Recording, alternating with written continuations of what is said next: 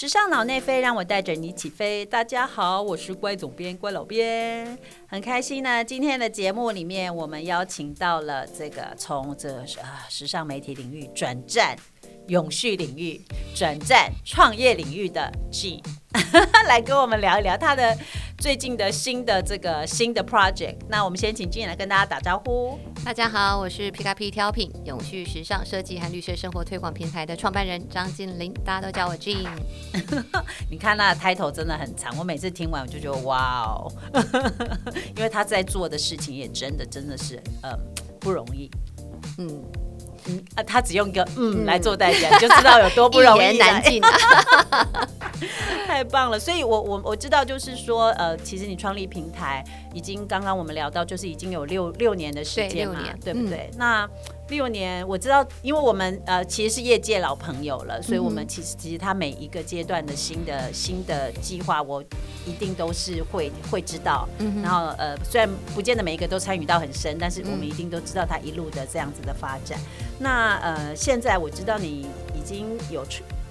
已经又开始，我知道他大家不知道，呃，就是洗衣精非常好用啊。我先讲一下，谢谢。第一代洗衣精我已经用过了，哦真的是很厉害。然后我我还推推荐给我的呃好朋友，我的好朋友变成他们的忠实粉丝，这样子，谢谢，可见的多好用。对对对，但是呃我可是我们的节目的呃伙伴们可能还不太清楚，就是你现在正在开发开发的产品啊等等，就是你为什么呃，也许我们从一开始简单的来聊一下，就是说你成立这个。平台，然后也从一路原来从平台概念，从内容概念一路到现在已经变成是开发商品的部分。那简单的跟我们介绍一下这个这个这个过程好不好？好，那其实呃大概很快速的讲一下，就是刚刚有讲说我创立平台大概是六年嘛。对，其实我是在二零一五年的十一月的时候离职，我当时就是一份一。一份一本时尚杂志的总编辑嘛，其实我离职之后，我并没有马上就创业。应该说那个时候，其实应该我我想要去推动跟呃环境永续相关的，可是针对时尚产业，所以那时候我其实是一直很想要说，哎，有没有什么样子的一个工作机会？后来发现到在那时候在论述这件事情的单位非常非常的少。你看，那个对，那时候非常非常的少人在提起，而且当时我讲的永续时尚，其实已经在跟所谓的。呃，循环经济其实已经有连接，就在使用再生材料。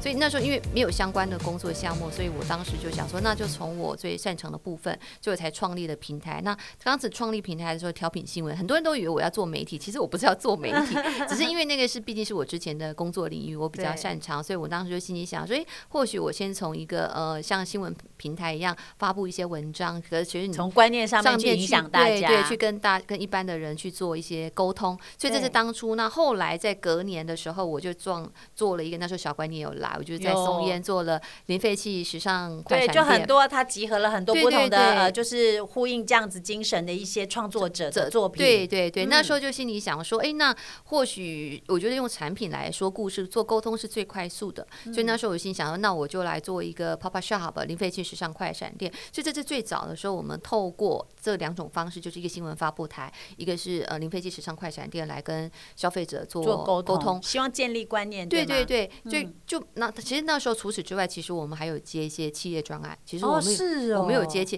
只是因为毕竟我们就是有点像是他的幕后角色，你也不能大声说。啊，你我做了什么？那个是我做的，那个什么我都没有没有。所以我们其实都是我们幕后，其实我们其实是有在接一些企业，就就比如说企业有办 VIP 活动或者是一些媒体活动，其实会找我们来做协助计划。我们是比较像是 planner，我们没有真的执行。执行，对对，我们是比较像 planner 的角色，所以其实我们当时是做这样。后来是，可是因为我们在做呃所谓的永续时尚的策展或快闪店的时候，我们有发现到跟我们一路走来的品牌越来越少，因为大家都活不下去。哦，你意思就是说，那次 pop up store 里面几次就是累积下来那些创作者，后来延续的人并不很多。对，因为他毕竟还是要进到市场竞争嘛，所以其实当时我们就心里想说，怎么会越来越少？到底发生了什么事情？就是诶，除了市场之外，就是是不是在生产制造的过程当中有没有什么样子的困境？是。那所以其实，在二零一九年的时候。哦，其实我们当时就是有找了一个设计师，我不要找说谁哦。好其实我们有做跟他合作一个胶囊系列，其实样品都做出来了。我们还在循环经济展里面有做展出。那时候我们其实就是说我们要做一个呃集资计划，就是要做募资。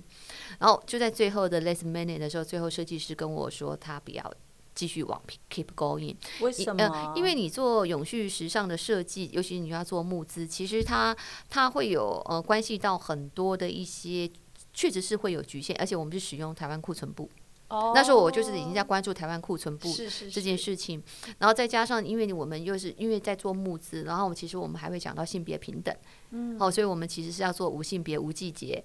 然后还有什么什么一堆有的没的，对对对，所以其实当时那那个设计师其实他是比较是创意表现，对。然后他最后他就跟我讲说，因为他也有他自己的想法，想法或者是自己的对，还有他自己自己的 collection 要进行，他就跟我说，他他觉得他后续如果真的要进来的话，真的要做商业应用，他可能要他觉得他没有办法这样兼顾是吗？对对对，所以其实我们样品做出来了，我们也发稿。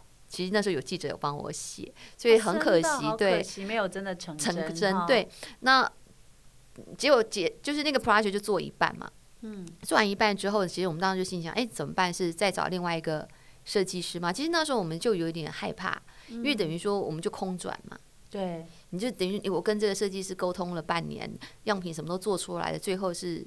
他没有办法生产，不能进下去，因为毕竟有呃版权的问题，我们不可能自己做，对对对，所以一定要设计师参与嘛。对，所以我们当时就是卡在那里，就是一个不知道怎么怎么处理。对，那后来我们就心里想说，那这样子我们还要再找第二个设计师，还是决定自己做？后来我们就决定自己做。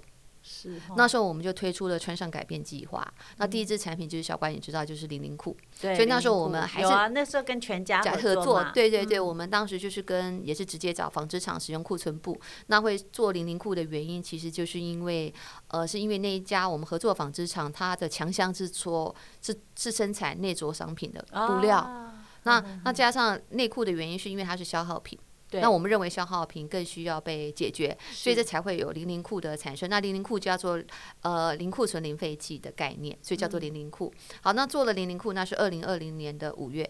那我们推出了穿上改变计划之后，后来那时候其实就开始就有客人问说，哎，那这样子内裤的洗涤、纺织品的洗涤，那时候我们才去关注说，哎，对哈，洗衣精有什么样的洗衣精可以推荐给我们的消费者，或者是什么，我们就去关注它，然后我们就发现到说，哎，市面上并没有我们想要的洗衣精。那我们所谓的想要洗衣精叫做全循环设计。嗯，那其实全循环设计是指说，就是从生产。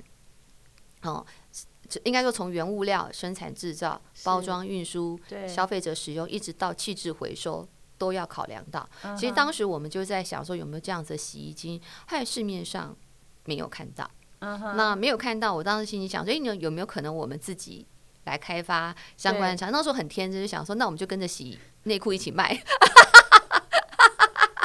其实我觉得很很有趣的是，就是说，咦。我必须说，我我其实，在在十几年前也有创业的经验。可是我发现，我们我们我们很容易就是，但这没有不好。我意思说，我们非常容易为了想要喝一杯牛奶去养一只牛。是，你觉得我的形容好不好？对对对。突然有这个想要喝一杯牛奶的念头，然后我们就想说，哎，那我们何不养一只牛呢？那样我们就会有牛奶可以喝了。对。但其实，对，这是真的是非常复杂一件事情。大家可以想象，一杯牛奶跟一养一只牛的这个。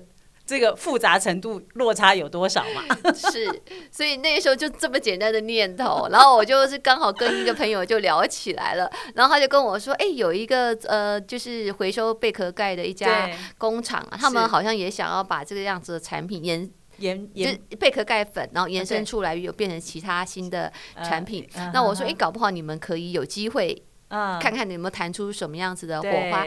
那是在呃二零二零年的年底，就我们二零二零年的十月，我们就第一次接触，然后就不断后来就开始确定我们要合作，所以一直到去年二零二二年五月，你看多久？天哪，真的很久哎，两年半吧？对呀，对。哇，这两年半里面发生什么事？就 反正你就是看到，所以你会看到我们的产品就是全循环设计。我刚刚讲，所以我们是使用黄金蚬，使用回收花莲玉川渔场的黄金浅壳，高温煅烧出贝壳钙粉。那这个贝壳钙粉本身是一个杀菌剂。哦，它有杀菌力之外，其实它也是取代了洗衣精中的防腐剂，因为它可以呃抑制细菌滋生嘛，所以它可以让你的洗衣精不容易呃变质，对，那它比较稳定一点。所以那因为其实你真的去看很多的洗衣精里面都会放防腐剂，是因为这个。当然它是放的非常非常的微量，还是在允许范围之内。可是我们当时就心里想说，我怎么样可以在洗衣精里面尽量不添加任何太多的成分，就是只要。需要的一般的洁净力就好了，所以我们是这样子的概念，就非常天然的概念，不要制造环境任何对对对，所以我们后来还去做了 SGS 的检测，就是我刚刚讲，我们不含甲醛，不含防腐剂，不含荧光剂，哦，还有不含那个漂白剂，我什么都不含。然后我们最后我们的味道还是用有机甜橙精油，所以我们的味道洗完之后就一点点的味道很淡，因为它会挥发掉。对对，精油其实没有办法留很久，如果味道会留很久，通常都是化学成分。是的。所以很多人都跟我讲说，你看那个某某品牌，那个味道好像，可以持久，我流了汗都可以盖掉。我心里想说，那肯定是人工香精，不一样，因为天然真的是很难很难，对，天然非常非常难。对，那除此之外，我们的瓶器是使用再生材料，我们是回使用回收牛奶瓶的 RHDPE。那我们今年度五月会新上市的，我们。包包装又全面改了，我们连瓶盖都是用再生材料，叫 RPP，RPP 的部分是来自于我们喝那个外带咖啡给杯上面的饮料盖。哦。还有我们不是常常会小朋友会吃那个零食，零食里面有时候放饼干，是不是都会有一个塑胶盒子，里面会有塑胶的？哦，有有有有有，那个就是 PP，我们是使用那个回收之后再去制造成我们的瓶盖。哦，所以我以前用过那个洗衣精第一代跟这个第二代的差别是在包装上面吗？对，对，我们还是回收牛奶瓶，可是瓶盖我们这次就是连瓶盖我们都用了再生材料，然后当然还有就是纸包装的部分，嗯，纸包装的部分的话，我们还是一样用再生纸嘛，然后大豆油墨印刷，所以其实就是整，所以你知道我们就会跟人家讲说，哦，我们这次洗衣精是从回收开始做起的。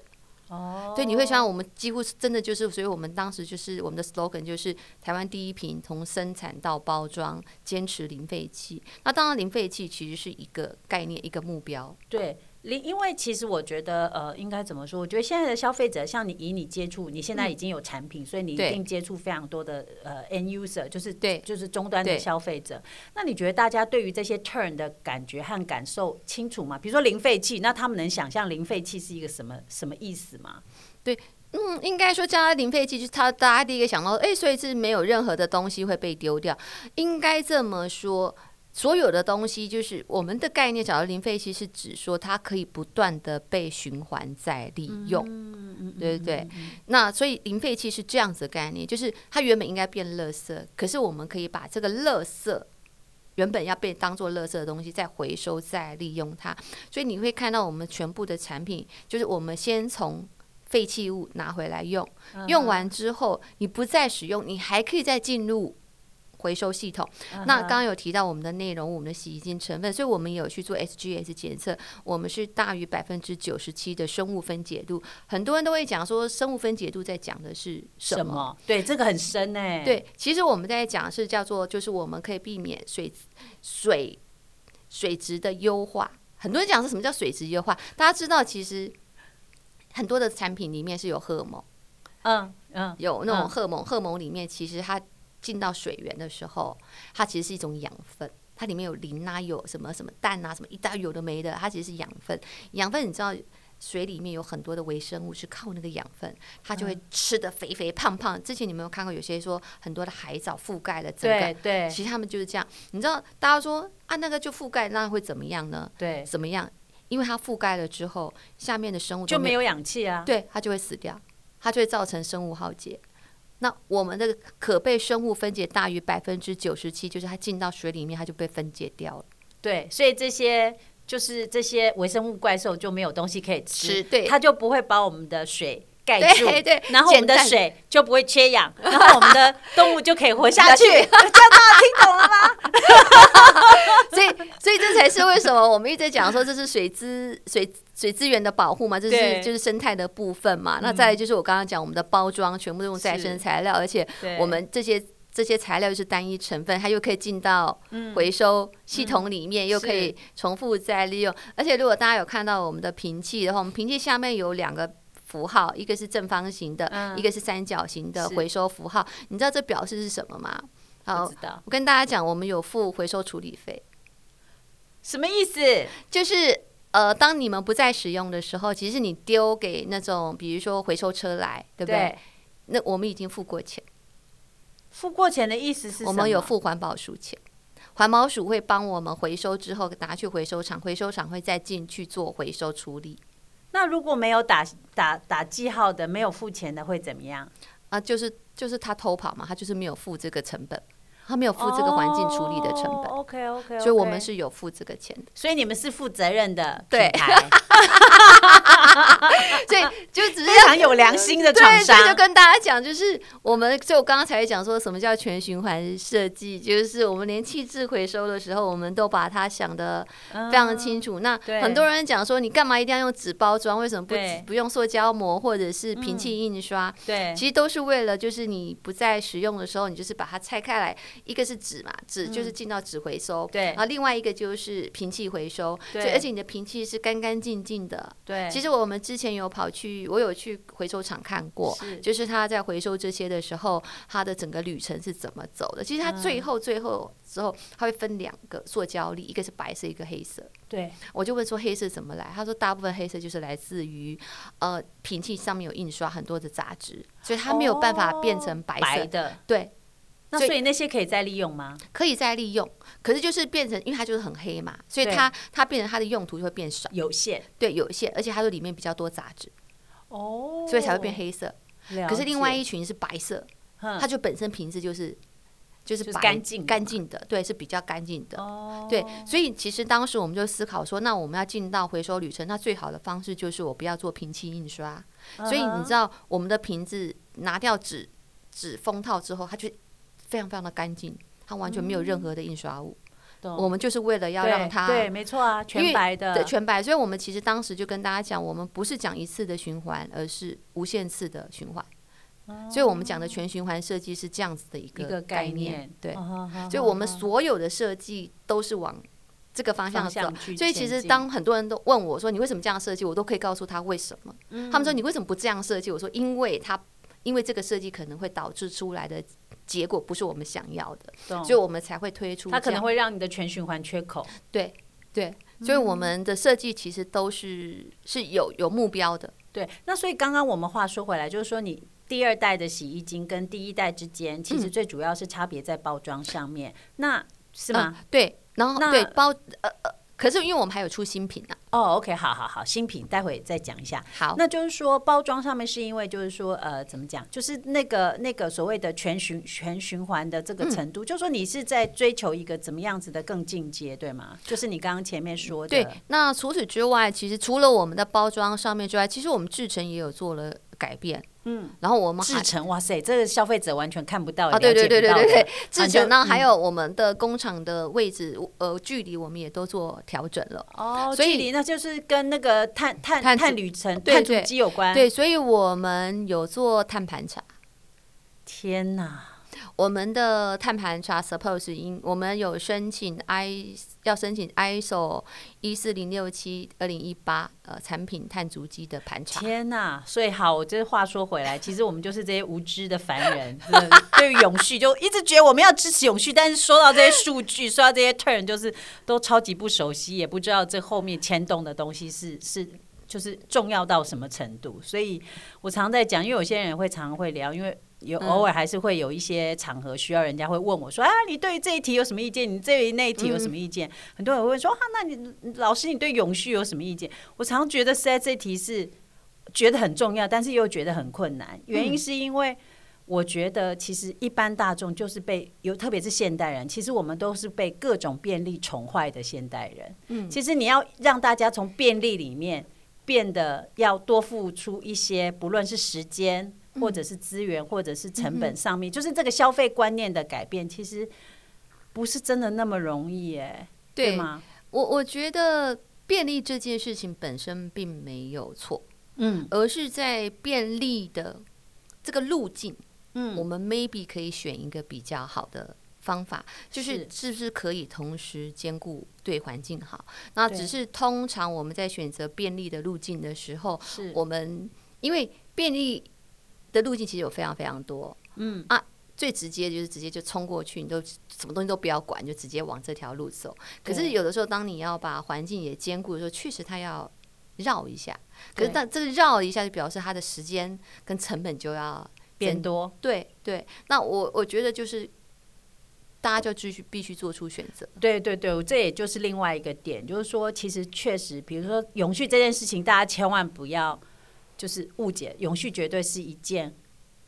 需要耗费资源，它是一件贵的事情。就是我所谓贵，就是说你要就像刚刚俊讲啊，你就没办法，因为如果你要要就是支持永续的这个概念，有时候你就是需要绕一下才能到到得了那里，所以你势必就要多付出一点代价。所以就是像你刚刚说的，其实这是一个理念的支持和理念的选择，对吗？对，而且因为我们毕竟是从。回收开始做起，所以我们其实我们在买原物料的时候，我们是要支付回收处理费的。对，就像你看，我刚刚讲，我从原物料采购就是要先付人家帮我们先处理的回收处理费啊，最后东西不要的时候，我还也是要付一笔费用给别人，说请你帮我来处理。真的好，那所以呃，发展已经行，已经到了第二代了嘛。对，那虽然我我们是这种访问的人都很烦哈，你应该可以体会，就是啊，那怎么样？虽然已经做到新的一步，但还是要问一下，那你的下一步是什么？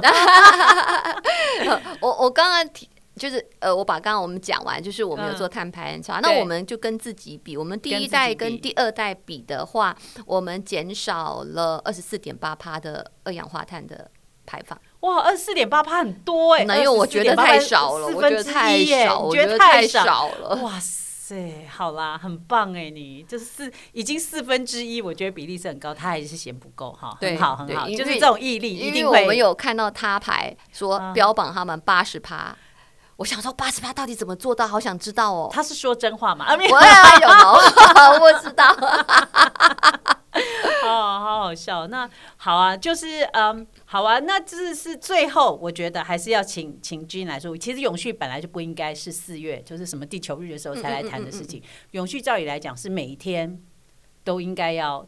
要要要提起来的议题，对对，所以你要对于我们这些凡人有些什么？我也是凡人，说点什么吗？或者分享点什么吗？因为我我自己个人在讲说，其实就回到洗衣精这件事情，因为我们我们刚刚有讲嘛，其实我们呃新品的部分，我们还包含了去渍小白瓶，我叫它去渍小白瓶，其实是。说实话，因为我们的洗衣精确实是很多都不添加，所以其实真的要相较于一些所谓的大家很强调那种洗净力超强的品牌，我们还是有一段路要走。嗯，因为我们太多东西我们不添加了，所以它在洗净力是，我觉得就一般的洗净 OK，真的要洗很干净，我觉得是有困难的。所以我们后来就决定出去渍。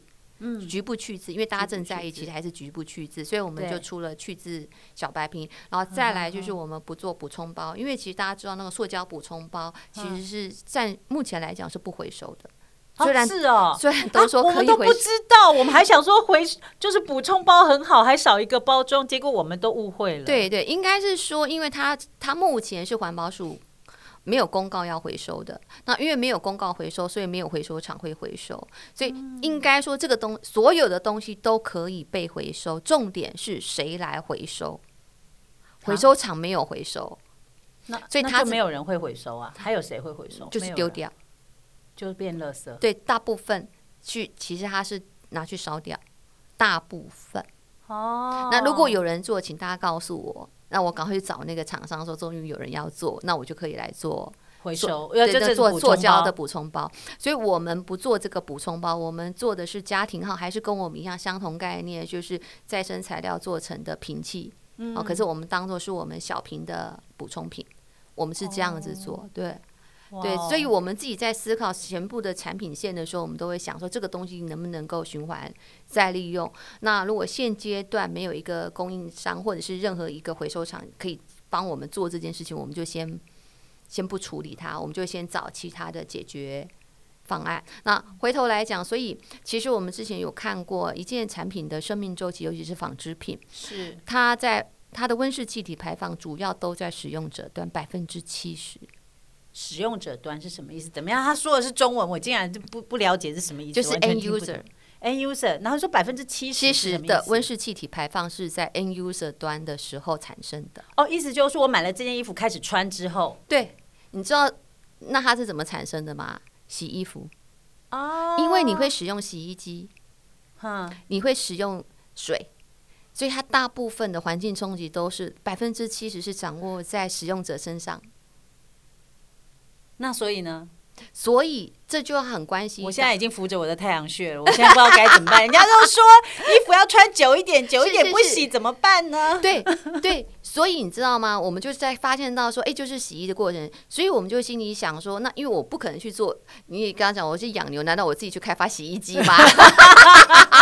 不得了，不得很难说，很难说。以进的以进的毅力来说，很难讲。明年就洗衣机募资好，大家期待着。